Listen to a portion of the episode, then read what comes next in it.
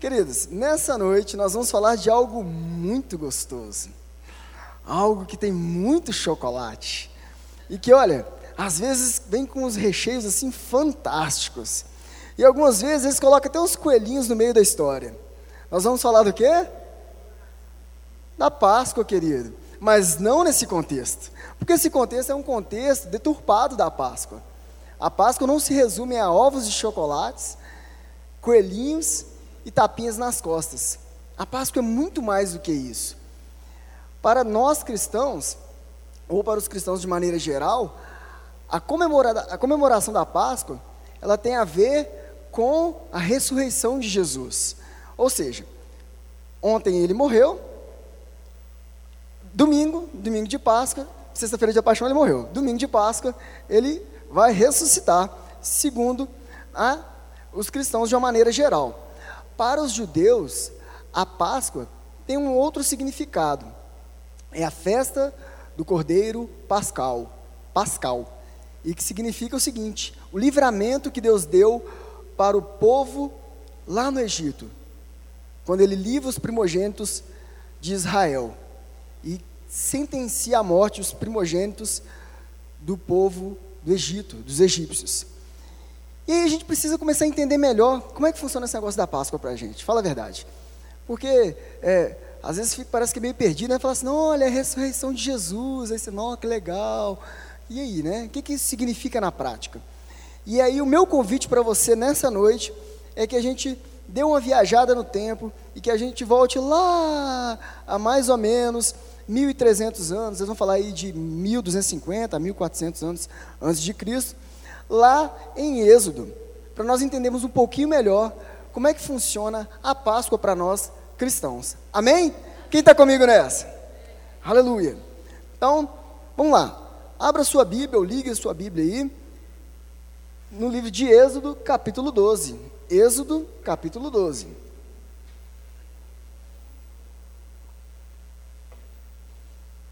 Queridos, deixa eu te contar um negócio enquanto você está abrindo aí. Vai abrindo aí. Olha só. Você crê que Deus pode todas as coisas? Sim ou não? Ele pode todas as coisas, é ou não é? Ele tem todo o poder. Sim ou não? Deixa eu te contar um negócio. Se Deus quisesse, você estaria em qualquer outro lugar. Presta atenção nisso. Se Deus quisesse, você estaria em qualquer outro lugar.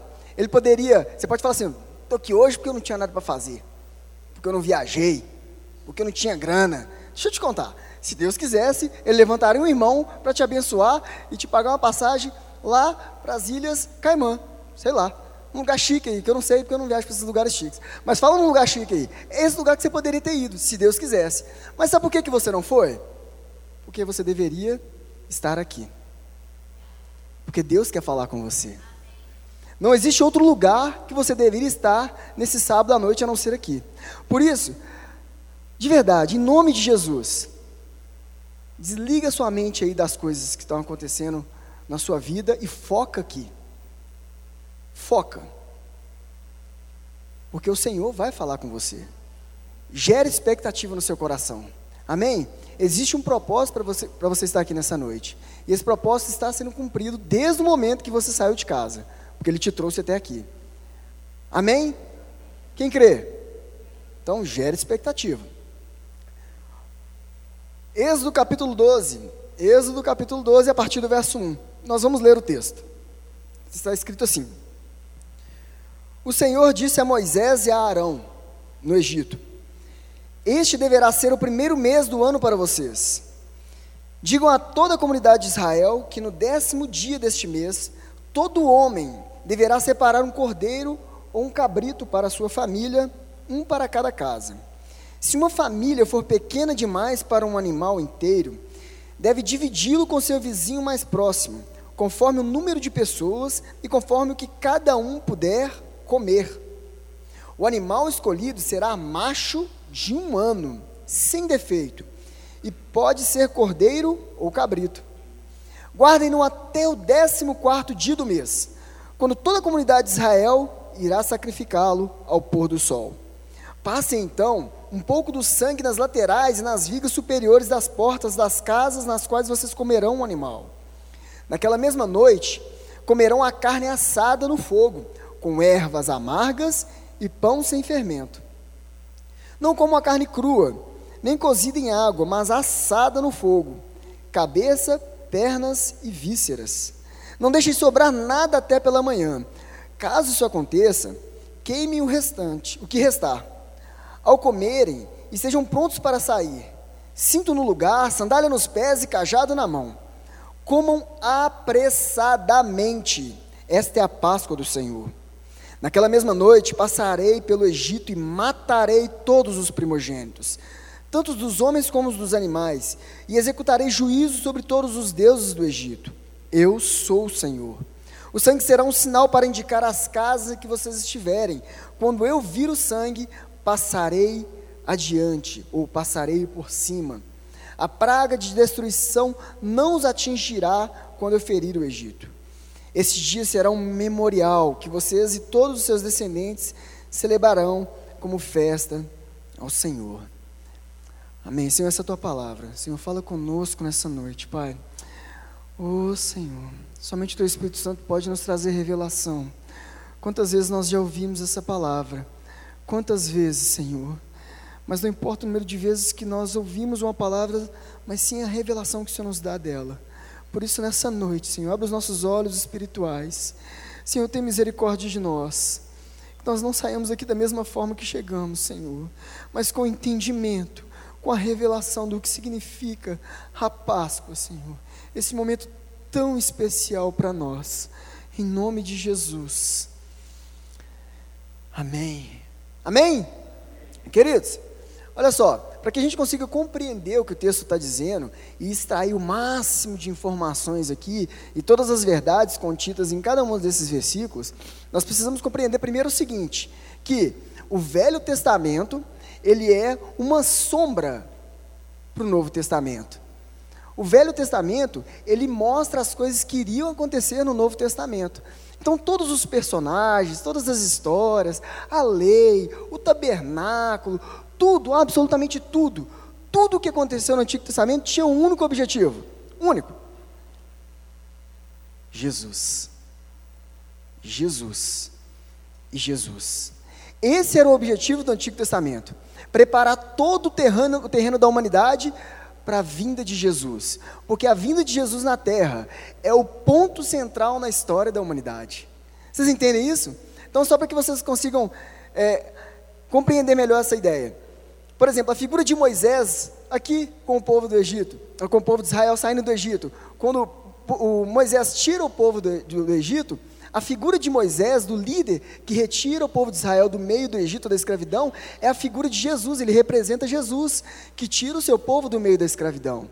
Vocês entendem isso? Por exemplo, Isaac representa Jesus. Quando Deus pede a Abraão que mate Isaac, o seu único filho, é uma representação do que iria acontecer. Jesus entregaria o seu único filho como sacrifício.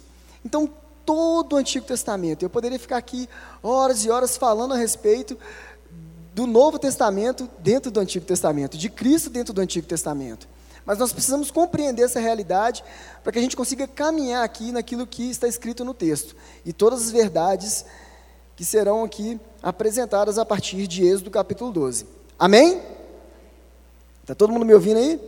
Gente, não dorme não, hein? Misericórdia. O objetivo então é que a partir do entendimento de que tudo gira para a vinda de Cristo, nós compreendamos que o ponto principal, o sonho, o projeto de Deus é que em Cristo, uma nova raça, uma nova nação, um novo povo fosse levantado, a junção dos judeus com os gentios. Nós temos estudado isso aqui, sábado após sábado, no, no livro de Efésios. E aí, quem tem nos acompanhado aqui, sabe toda essa trajetória. Paulo falando o tempo todo a respeito disso, de que todas as coisas, o grande mistério que foi revelado foi que todas as coisas iriam convergir para Cristo e a partir de Cristo, uma nova nação, um novo povo iria se iniciar e a família de Deus. Então vamos entender a história aqui, ó. Vamos contextualizar o que está acontecendo. Deus vira para Moisés e fala: Moisés, tira meu povo do Egito. Vai lá e fala com o faraó que você precisa tirar todo mundo de lá, que vai sair todo mundo. Moisés vai lá falar com o faraó, Deus endurece o coração do faraó, por quê? porque Deus queria se revelar através das obras que ele iria fazer. E para que isso acontecesse, era necessário que o coração do Faraó fosse endurecido. Deus se revelaria a todos os outros povos ao redor do Egito. E para fazer isso, ele endurece o coração do Faraó e diz: Não deixa sair, não. Espera aí que eu vou te mostrar e vou mostrar para todos os povos ao redor o quão poderoso eu sou. E aí começam as pragas. Começa a primeira, começa a segunda, a terceira, a quarta, e todo mundo e todos os povos ao redor começam a ficar impressionados com aquilo que o Deus de Israel está fazendo no Egito. E vem a quinta, a sexta, a sétima, a oitava, a nona praga, e aí chega na décima praga.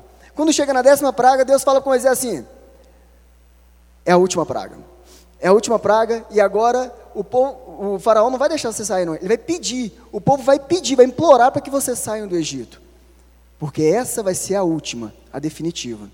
E qual é a décima praga? Está lá em Êxodo capítulo 11, a partir do verso 4. Êxodo capítulo 11, no verso 4. Só voltar um pouquinho.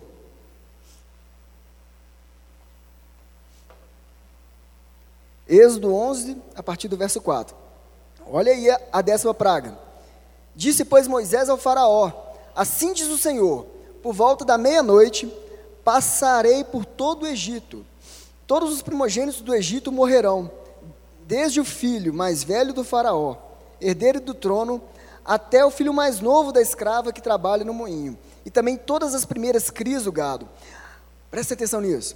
Haverá grande pranto em todo o Egito, como nunca, nunca houve antes, nem jamais haverá.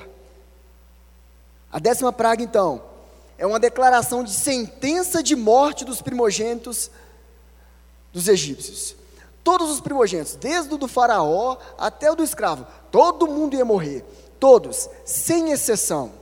Agora entenda isso. Olha o que, que o texto diz. Eu estou falando de uma civilização que, que tinha aí, começou há 4 mil anos antes de Cristo. Uma, uma civilização que naquela época era uma, uma potência. E o texto é muito claro em dizer que nunca houve tanta dor como queria acontecer naquele momento entre o povo egípcio. E nunca haveria de ter outra dor tão grande como essa. Queridos, por que, que a morte causa tanta dor? É só você pensar num ente querido que você já perdeu. Você consegue me responder rapidinho. Consegue lembrar de alguém? De um familiar, de um amigo, de alguém especial que já se foi, que faleceu? Por que, que a gente sente tanta dor, tanta tristeza e tanto pesar quando alguém morre? O motivo é muito simples: separação. Quando alguém morre, ela perde a natureza dela. E ela então se separa de nós. A separação gera dor, porque você sabe que você nunca mais nessa vida vai ter contato com aquela pessoa de novo. Você nunca mais vai poder conversar com ela, rir com ela, chorar com ela. Você nunca mais vai poder compartilhar os seus momentos com aquela pessoa, sentir o abraço dela, o cheiro dela, o carinho dela. E é por isso que a gente sente tanta dor com a morte, porque a morte gera separação. A natureza viva se vai e só resta um cadáver. E a única coisa que o morto sabe fazer, como diz o pastor Márcio, é feder. Naturezas diferentes não se comunicam. A gente não consegue se comunicar com uma árvore, por mais que algumas pessoas insistam em dizer que conversa com, com planta, enfim. Né? Mas não tem jeito, são naturezas diferentes. E quando a gente morre, nós perdemos essa natureza, essa capacidade de nós nos comunicarmos. E é por isso que a separação dói tanto. Queridos, o homem, eu e você, nós estávamos mortos nos nossos delitos e pecados. Mortos, separados de Deus, vivendo de acordo com os desejos da nossa carne, segundo o mundo, os prazeres desse mundo. Mortos, separados, incomunicáveis com o Senhor, com aquele que nos criou, que nos formou, que nos ama. A morte gera separação. E nós estávamos separados de Deus. E entenda que Deus nos criou para que nós pudéssemos nos relacionar com Ele. O sonho, o propósito de Deus é que Ele se relacione com o homem, que o homem se relacione com Ele. Vocês conseguem compreender isso? Imagine aquela, aquela, aquela, aquela imagem maravilhosa, aquela cena lá no Éden. Adão lá, final de tarde, tranquilão, e aí desce Deus, no final da tarde, para conversar com Adão. Oi, Adão, tudo bem? Como é que foi o dia? Consegue pensar nisso? O Deus Todo-Poderoso descendo no jardim do Éden para bater um papo com Adão no final da tarde. Deixa eu te contar um negócio que às vezes você não tem se ligado ainda. Deus é onisciente. Ele é onisciente. Ele sabe de todas as coisas. Você acha que ele precisava descer lá no Éden para conversar com Adão? Você acha? Sabe por que, que ele fazia isso? Porque ele tinha prazer em se relacionar com o homem. Porque o propósito da criação do homem é esse: se relacionar com Deus. Mas quando Adão erra, quando Adão peca, morte, separação. Morrendo morrereis. Aquela frase, certamente morrerás, é morrendo morrereis. Primeiro a morte espiritual, imediatamente a morte espiritual. Uma nova natureza, uma natureza caída aconteceu ali. E por isso a separação. E a partir dali, então, uma morte natural, uma morte física. E ele começa a envelhecer, então. Entendem isso? Nós estávamos separados de Deus, mortos. Não podíamos nos relacionar com Ele. E aí, vamos entender o que está acontecendo no texto. Deus diz para Abraão assim, ó, para Moisés, Abraão, eu li Arão aqui, para Moisés e Arão, lá no verso 2: Este deverá ser o primeiro mês do ano de vocês, o primeiro mês do ano para vocês. Sabe por quê, queridos? Porque o povo de Israel vivia no Egito, debaixo da escravidão e debaixo da morte, assim como nós vivíamos também. Mas olha aqui o que Deus está falando: que um novo tempo vai começar. Já existia uma contagem de tempo naquela época. Aquele não era o primeiro mês dentro da contagem que já existia, mas Deus está dizendo que a partir do que Ele iria fazer ali, um novo tempo iria começar. E então, um novo mês iniciaria. E a partir daquele mês, seriam contados todos os outros meses. Então, deixa eu te dizer algo a sua vida antes de Jesus não significava e não significou nada. Sabe por quê? Porque quando nós conhecemos Jesus, quando nós temos o um encontro com o nosso Criador, quando há uma transformação, é aí que começa a contar, porque um novo tempo se iniciou nas nossas vidas. Amém? Uma mudança completa iria acontecer no povo de Israel ali. Eles iriam sair daquele julgo da escravidão e da morte. E eles iam marchar, caminhar, sendo levados por Deus para Canaã.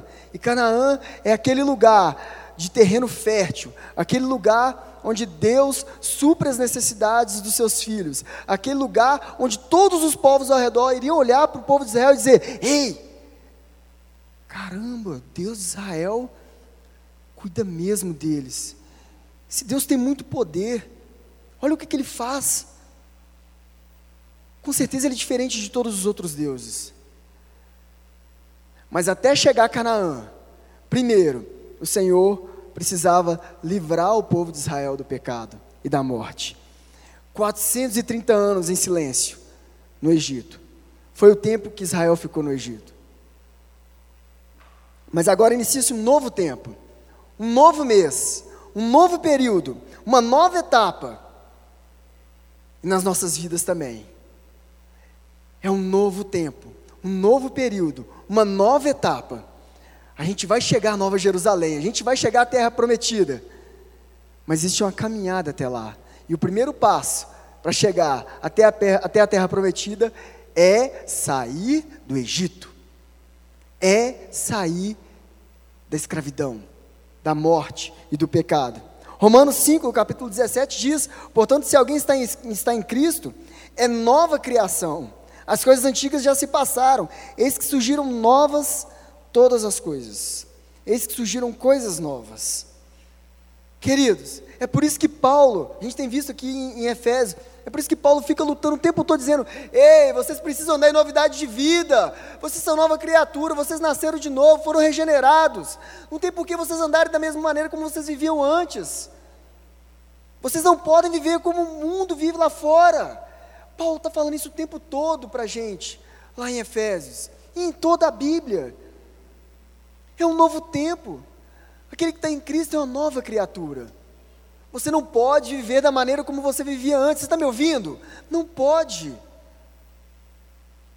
Um novo tempo iria, iria iniciar-se ali com, com, com o povo de Israel saindo do Egito. E um novo tempo começa nas nossas vidas. Amém? Quem está entendendo o que eu estou falando? Vamos caminhar no texto? Verso 3. Leia ó, verso 3. Olha o que está escrito. Digam a toda a comunidade de Israel que no décimo dia desse mês, todo homem deverá separar um cordeiro ou um cabrito para sua família, um para cada casa. Se uma família, verso 4, se uma família for pequena demais para um animal inteiro, deve dividi-lo com seu vizinho mais próximo, conforme o número de pessoas e conforme que cada um puder comer. Percebam a realidade disso aqui, queridos. Olha o que, que Deus está falando para a gente. Olha o que Deus disse ali para o povo de Israel e olha o que Ele está dizendo para a gente. Ei, o sacrifício do cordeiro, ele não é para uma pessoa só. Ele não é individual, ele é o coletivo. Deus pensa no coletivo.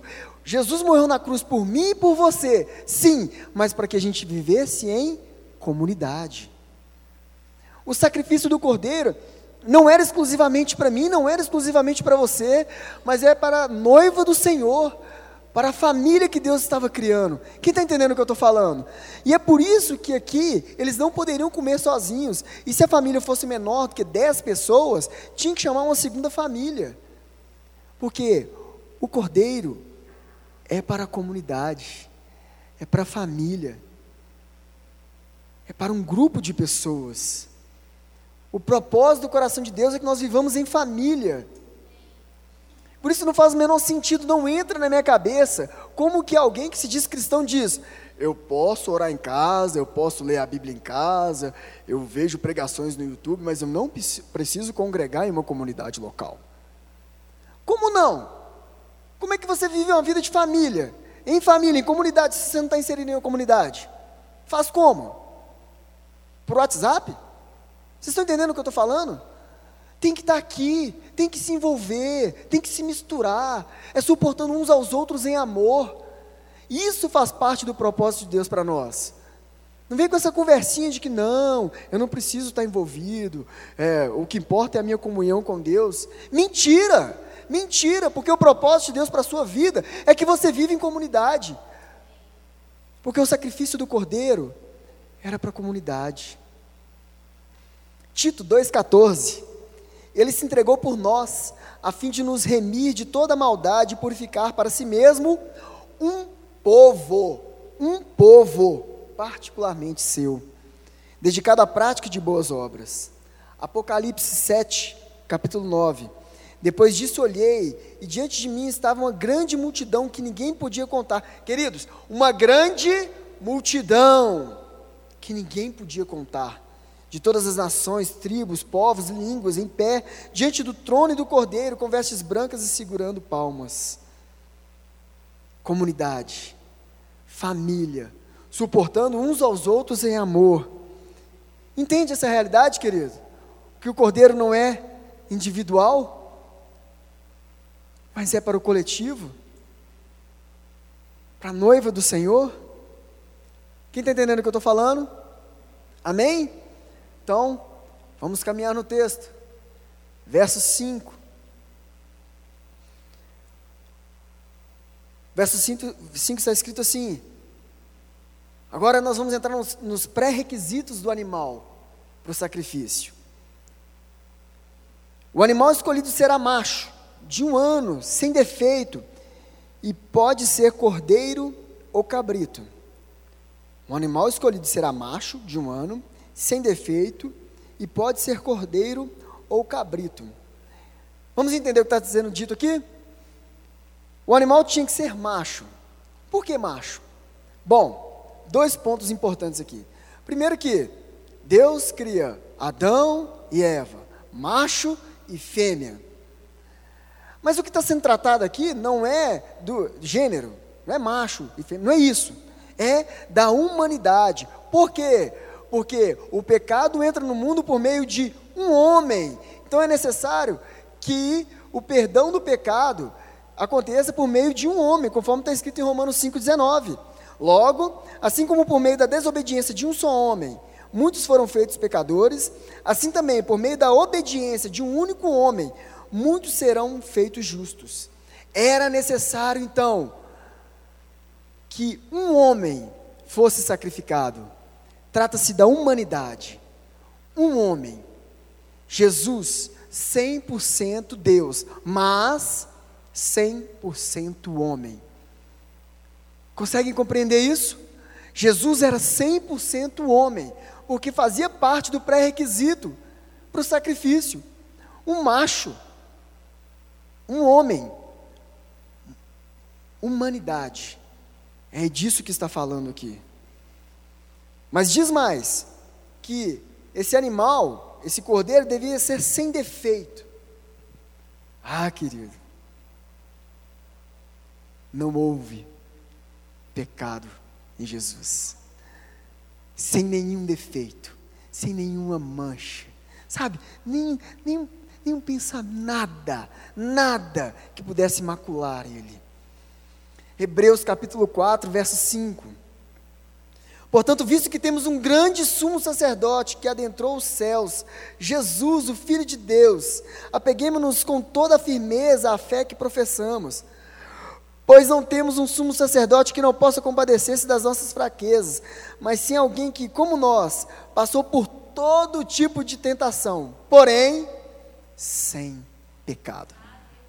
Sem pecado. Todos os pré-requisitos estavam batendo.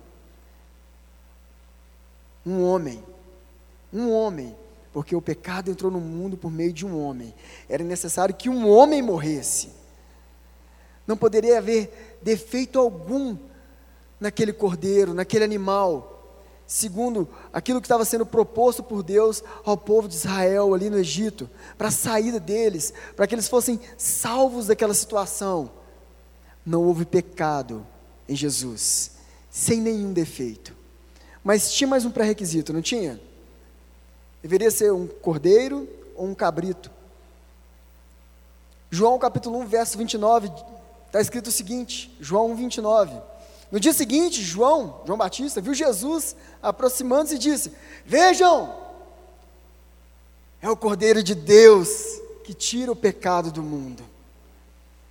Os pré-requisitos estavam lá um cordeiro, macho, perfeito.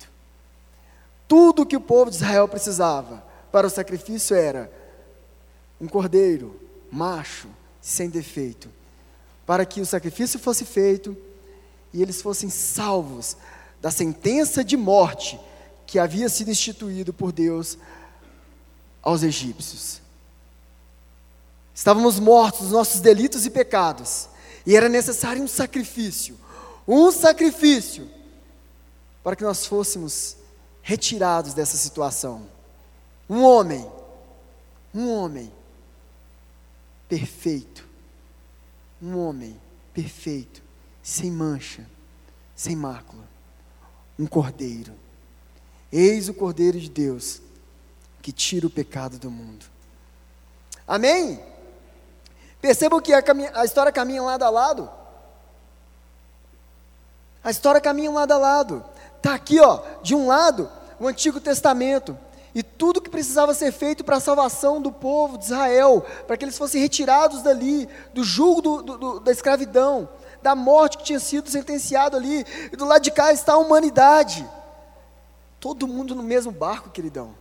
Todo mundo morto, fedendo. E era necessário, então, que algo fosse feito também que o sacrifício fosse realizado. O que aconteceu lá era uma sombra do que iria acontecer aqui, já aconteceu. Entendem isso? Já aconteceu. Verso 6. Vamos lá. Verso 6. Está escrito assim: Guardem-no até o 14 dia do mês, quando toda a comunidade de Israel irá sacrificá-lo ao pôr do sol. Eu disse que o Antigo Testamento é uma sombra do Novo Testamento. Tudo o que aconteceu no Antigo Testamento mostrava o que iria acontecer no Novo Testamento em Jesus. Amém? E aqui não é diferente. O texto diz que o cordeiro deveria ser sacrificado ao pôr do sol. A contagem do tempo judaico é um pouquinho diferente do, do nosso, sabe? Então deixa eu explicar para você. Funciona mais ou menos assim, ó. Eles dividem as 24 horas em 12 horas e 12 horas. Então é das 6 da manhã às 18 horas, ou né, da, das 6 até as 17h59, e das 18 horas até as 6 da manhã. 12 horas e 12 horas. As primeiras 12 horas, de 6 da manhã às 18 horas, eles contam como a primeira hora, segunda hora, terceira hora. Então, 7 horas da manhã, primeira hora, 8 horas, segunda hora, e assim sucessivamente. No segundo tempo, das 12 horas, que é das 18 às 6 da manhã, eles contam com blocos. Então é das 18 às 21, das 21 à meia-noite, de meia-noite às 3 e das 3 às 6 da manhã. E aí tem só uma diferenciaçãozinha do, da contagem romana para a judaica, que a da judaica é só em três partes e a da romana em quatro, em quatro partes. Mas vocês entendem isso? Então, as 12 primeiras horas é contada a primeira hora, segunda hora, seis, sete, oito, nove, dez. E aí, quando o texto diz que o cordeiro deveria ser sacrificado no pôr do sol, Flávio Josefo, que foi um historiador aí do primeiro século, né, um dos maiores historiadores do primeiro século, ele vai dizer que esse sacrifício era realizado por volta das 15 horas. Por volta das 15 horas. Três horas da tarde é a hora nona se nós começarmos a contar, a partir das seis da manhã. Mateus capítulo 27 diz que Jesus expirou por volta da hora nona, por volta das três horas da tarde. Às três horas da tarde era feito o sacrifício pelo povo de Israel, e às três horas da tarde, Jesus morre na cruz do Calvário, por mim e por você. Conseguem perceber que todos os pré-requisitos estão batendo? A mesma coisa que acontecia lá, acontecia aqui também. Aconteceu lá porque ia acontecer aqui. São pré-requisitos. E se você tem alguma dúvida ainda do que eu estou falando, se foi mesmo na hora nona, vou ler para você, ó. Na versão é, revista atualizada. Está lá Mateus 27, a partir do verso 6. Por volta da hora nona, chamou Jesus em alta voz, dizendo: Eli, Eli, lama sabactani. Eu não sei falar nem português, quanto mais esse negócio aqui. Mas é isso aí. Que quer dizer, Deus meu, Deus meu, por que me desamparaste? Alguns dos que estavam ali ouvindo isso diziam, ele chama por Elias. E logo um deles correu buscar uma esponja, tendo embebido de vinagre, e colocando na ponta de um caniço, deu-lhe de beber. Outros, porém, diziam: Deixe, vejamos se Elias vem salvá-lo. Jesus, clamando outra vez, com grande voz, entregou o seu espírito. Hora nona. Hora nona. Caminhamos no texto. Verso 7. Verso 7. Passa então um pouco de sangue nas laterais e nas vigas superiores das portas das casas nas quais vocês comeram o animal. Olha o que Moisés está dizendo para o povo. Depois que vocês matarem o animal, que sacrificarem o animal por volta da, das 15 horas, ali perto do pôr do sol, o que, que vocês vão fazer? Vocês vão pegar esse sangue e vocês vão começar a passar então nos umbrais das portas, nos marcos das portas. É isso que vocês precisam fazer, faz parte do ritual. Não pode deixar de fazer isso, tem que passar o sangue nas portas e nas vasilhas. Alguém aqui já viu matando uma galinha? para tirar o sangue? Não? Vou narrar a cena para vocês. Mamãe faz muito isso lá em casa. Vou contar para vocês. Mamãe pega a galinha, vira o pescocinho dela, arranca as penas daquele pedacinho ali onde que vai ser cortado. E tem, tem gente me olhando assim. É isso mesmo, é isso mesmo. Ó, ó, ó. Arranca as penas, aí fica só ali o couro da galinha. Aí mamãe pega a faca moladinha, ela vem assim no pescoço da galinha e fala assim, ó, crack! E aí a galinha começa a dar umas estribuchadas. E aí ela pega, segura firme, porque senão sai e a galinha sai jogando sangue para tudo quanto é lugar, que eu já vi isso acontecer. E aí ela pega e pega lá uma bacia e vai segurando e o sangue vai sendo jorrado ali dentro. E de repente a galinha vai parando, parando, parando. E ela para de uma vez. E o sangue fica todo ali empoçado dentro daquela vasilha. Levíticos, Levíticos capítulo 17, verso 11 diz que a vida da carne está no sangue.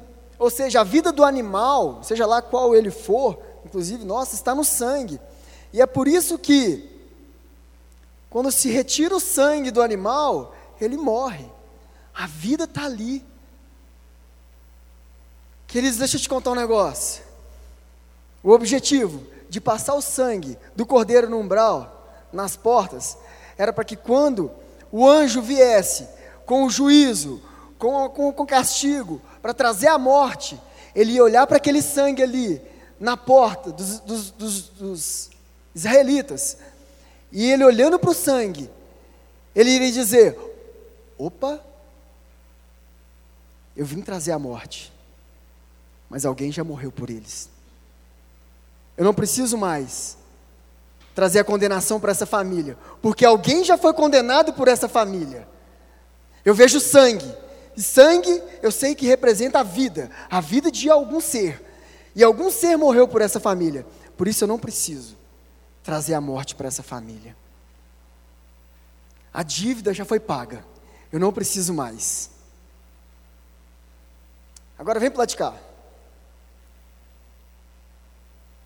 Deixa eu te contar um negócio. Não sei se você já parou para pensar. Mas a morte na cruz ela não é por hemorragia, ela é por asfixia. Sim ou não? Sim ou não? A posição gerava um grau de dificuldade na respiração e a musculatura ia se enrijecendo ao ponto de começar a entrar ar e não conseguir sair mais ar, porque não havia contração na musculatura. E depois de algumas horas, o condenado morria. Mas, segundo a lei e segundo os preceitos do Antigo Testamento, o animal sacrificado não poderia ser sufocado. A morte desse animal tinha que ser por hemorragia, por sangramento. Ele não poderia ser sufocado, não era por asfixia. Então deixa eu te contar um negócio. O que matou Jesus não foi a asfixia da posição na cruz. Sabe o que, que matou Jesus? Todos os flagelos tudo que ele sofreu, da hora que ele foi preso até a crucificação. Entenda tudo, tudo o que aconteceu, todas as 39 chibatadas. E deixa eu te contar uma coisa: nessas chibatadas arrancavam-se pedaços de carne, eram feridas profundas que causavam grandes sangramentos por todo o corpo, no peito, nas costas, nos braços, nas pernas. Aqueles chicotes que eram, tinham nas pontas pontas de ferro, de ossos, pedras, faziam estragos profundos no corpo humano. Junta isso aí aos cravos da coroa, porque o couro cabeludo ele é irrigado, ele tem bastante irrigação. Dá um cortezinho na cabeça para ver o tanto que sangra. Aqueles cravos dos espinhos entrando no couro cabeludo de Jesus, causando sangramento, mais sangramento, e mais sangramento. Coloca aí também os cravos nas mãos e nos pés. Só ele por si só, os cravos, a, a, a coroa, não gerariam uma hemorragia tão profunda para causar uma morte. Mas soma-se tudo isso aqui com o fato de que ele não ingeriu nenhum tipo de líquido nessas oito horas que ele sofreu. Jesus sabia que ele não poderia morrer por asfixia. Agora imagina, Jesus, pendurado naquele madeiro, tendo que fazer uma força sobre-humana para tentar se manter minimamente ereto, enquanto ele espera todo o sangue se esvair do seu corpo, para que fosse gerada essa morte por hemorragia lutando para não morrer asfixiado, sabe por quê? Porque ele sabia que fazia parte do ritual não morrer asfixiado. E ele pensava, eu fico imaginando isso, ele pensando, eu vim cumprir uma missão, eu vim morrer por eles, e eu não vou desapontá-los, eu não vou desapontar meu pai, eu vou ficar aqui, eu vou me sustentar aqui, até que a hemorragia seja completa e que eu morra. Uma parada cardiorrespiratória por conta de hemorragia. Foi por isso que Jesus morreu.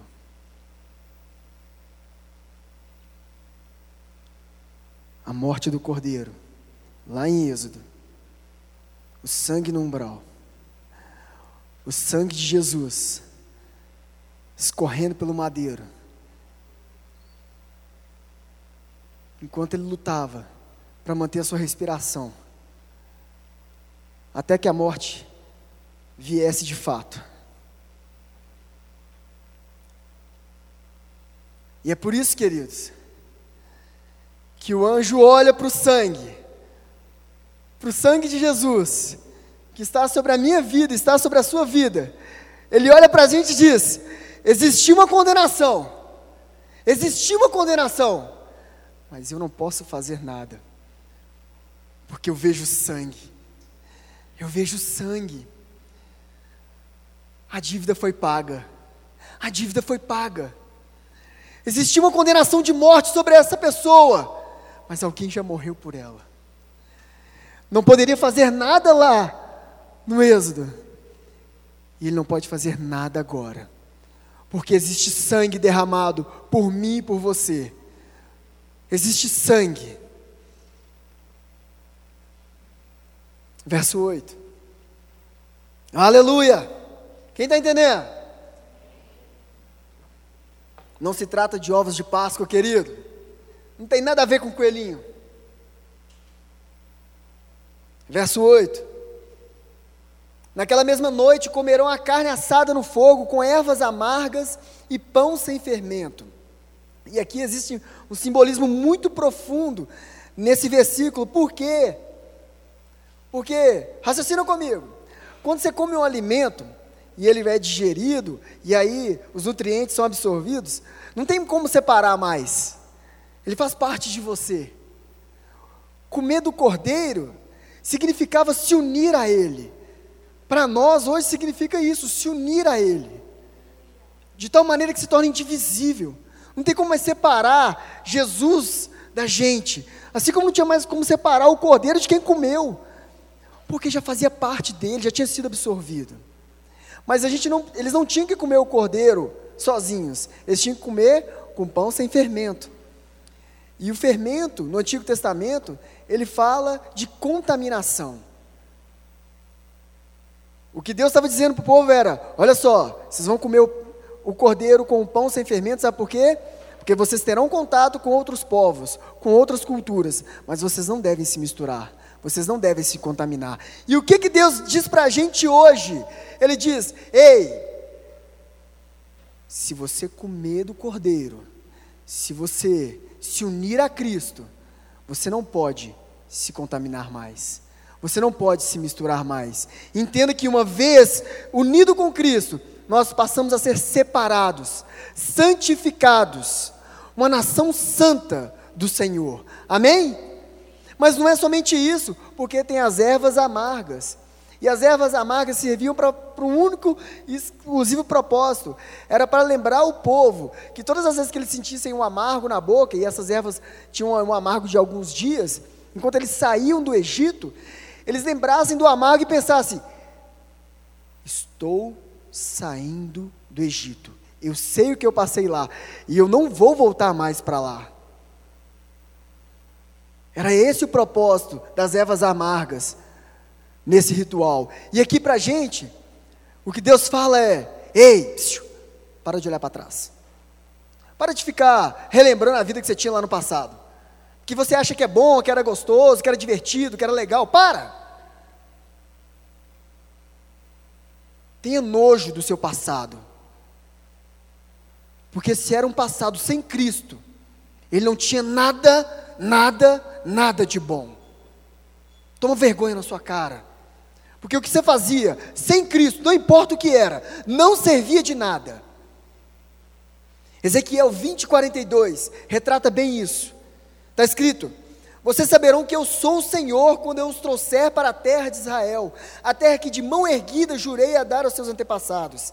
Ali vocês serão lembrados da conduta que tiveram e de todas as ações pelas quais vocês se contaminaram, e terão nojo, nojo de vocês mesmos, por causa de todo o mal que fizeram. É isso, queridos. ervas amargas. Não olhar para trás, não desejar voltar para aquela vida. Verso 10. Vamos caminhar no texto, verso 10. Está escrito assim, ó: Não deixe sobrar nada até pela manhã. Caso isso aconteça, queime o que restar. E aqui fica uma lição fantástica para nós. Sabe o que Deus estava querendo dizer para o povo? Olha só, todo sacrifício, todo, tudo desse cordeiro me interessa. Se sobrar alguma coisa, queima, que vai chegar para mim como um aroma suave. O que Deus diz para nós, sabe o que, que é? Você não precisa fazer mais nada, está consumado, a dívida foi paga, o sacrifício de Jesus resolveu tudo, foi suficiente. Você não precisa mais fazer penitência, você não precisa mais fazer. Hum, acabou. Não tem mais nada a ver com você, tem a ver com a obra. E a obra foi consumada, perfeita. Está consumado. Não tem mais que pegar água, não sei lá da onde, da areia, não sei do que, e fazer. Para com isso. No que diz respeito à salvação, acabou. A obra foi perfeita. Vocês são salvos. Não tem nada a ver com vocês, é graça, é dom de Deus. Amém? Aleluia! Verso 11. Acompanha aí, crente. Ao comerem, estejam prontos para sair, cinto no lugar, sandália nos pés e cajado na mão. Comam apressadamente. Esta é a Páscoa do Senhor. Agora, olha que loucura isso aqui. O que, que Deus está mandando o povo de Israel fazer? Ó, no meio de toda essa, essa, cerimônia aqui, de todo, todo esse ritual, faça isso. Prontos para viajar. Porque sandália, cajado, que diz, diz respeito a roupas de viagem. Saiam apressadamente daí. O que Deus está dizendo para o povo de Israel no Egito é: aqui, acabou, o tempo de vocês no Egito acabou, já era. Vamos embora daí o mais rápido possível. Faça o que precisa ser feito e sumam daí. A morte já tinha sido sentenciada para aquele povo. A morte já tinha sido sentenciada para nós. Todos nós, condenados à morte. Romanos 6: não há nenhum justo, nenhum sequer, não há quem entenda, ninguém que busque a Deus, todos, todos se desviaram, tornaram-se justamente inúteis, não há ninguém que faça o bem, não há nenhum sequer, sua garganta é como um túmulo aberto, com a língua enganam, Veneno de víbora está em seus lábios, sua boca está cheia de maldição e amargura, seus pés são ágeis para derramar sangue. Ruína e desgraça marcam o seu caminho, e não conhece o caminho da paz. Aos seus olhos é inútil temer a Deus. Queridos, essa é a realidade do homem sem Cristo. E quando Deus diz: Ei, faça o que precisa fazer e sumam daí o mais rápido possível ele diz para nós: pare com essa vida o mais rápido possível, se volte para mim. Tem pessoas, queridos, que ouvem Jesus falar, que Jesus chama e diz: Ei, eu estou me revelando a você, vem, bora, sai logo desse Egito, vem para cá. Mas as pessoas estão, estão apegadas à vida delas, aos prazeres, e elas, não, peraí, eu vou, eu vou aceitar Jesus, eu vou, não, eu vou reconciliar. Senhor, tu sabes. Oh, tu sabes. Eu vou reconciliar, mas pera um pouquinho aí. Deixa eu curtir só mais um pouquinho meu pecado. É só mais uma noite de sexo. Só mais um, só mais um, só mais um pouquinho. E quando Deus está dizendo, ei, vamos embora, acaba logo com isso, isso aí não é para você, seu tempo aí já acabou. Mas nós, nós insistimos em querer ficar mais minutinho com o pé no Egito. Essa que é a verdade. Agora deixa eu te dizer algo. O que Deus está dizendo aqui não se trata dessa vida. Se trata da eternidade. Se trata da eternidade. Sabe por quê, queridos? Deixa eu contar um negócio para vocês. Se eu disser para vocês, olha só, você precisa aceitar Jesus, senão você vai para o inferno, e nananã, e nananã, e tal, e todo aquele argumento, né? Você vai dizer, ah, legal. Ah, tá, então tem que largar tudo e ficar com Jesus. Ah, beleza. Aí você olha para um lado, olha para o outro e fala assim, pô, isso tudo não passa de uma grande teoria para mim. O que eu vejo na prática, sabe o que, que é? Eu vejo na prática, é a minha vida, é o meu carro, é a minha casa, é o meu namorado, a minha namorada, o meu trabalho, é isso aqui, ó, do meu dia a dia. Tudo que você está me dizendo aí é uma grande teoria. Eu não consigo ver nada disso. O que a gente vê é só uma pontinha da eternidade. Isso aqui vai passar, queridos. Isso aqui vai passar. O que a gente consegue ver vai passar. 50, 60, 70 anos, a estimativa de vida do homem, 70 anos talvez. E depois? Porque agora você pode dizer: não, eu posso passar uma vida inteira sem Deus, sem Jesus, eu não preciso de Deus. Mas e a eternidade sem Deus? Porque agora você tem o prazer, você tem as distrações. Você pode dizer: não, não quero Deus não, porque eu estou aqui, ó, curtindo a vibe, legal, está tranquilo. Mas e quando isso acabar? E quando você morrer? Porque quando isso acontecer, acabaram-se os prazeres momentâneos, já era. Sabe o que, que vai restar?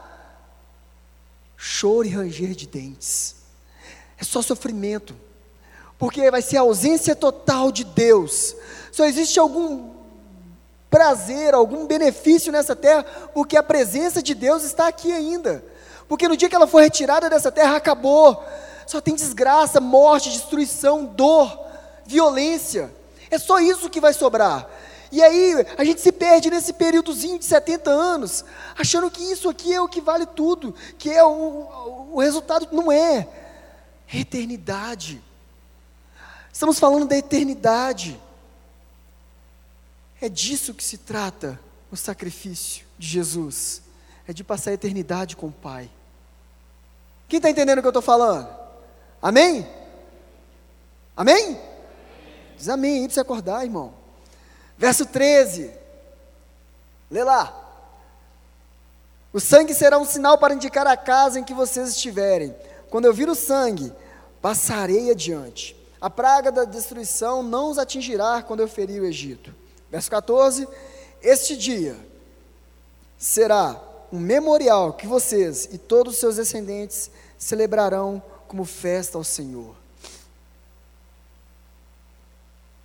Páscoa, significado de Páscoa, a tradução da palavra é passar por cima. Quando eu vir o sangue, passarei por cima. Existe uma ideia de passagem também, mas é o de passar por cima. A Páscoa é um período para nós relembrarmos o que Jesus fez por nós. É um memorial da salvação. Porque para os judeus era isso que representava. E é isso que representa. A salvação. O dia que Deus os livrou da morte dos primogênitos. Para nós, a Páscoa representa o sacrifício de Jesus na cruz e a salvação através do seu sacrifício. A Páscoa não é para todos. A Páscoa é para aqueles que foram salvos. Consegue compreender isso? Essa comemoração não é para todos, é para aqueles que foram salvos.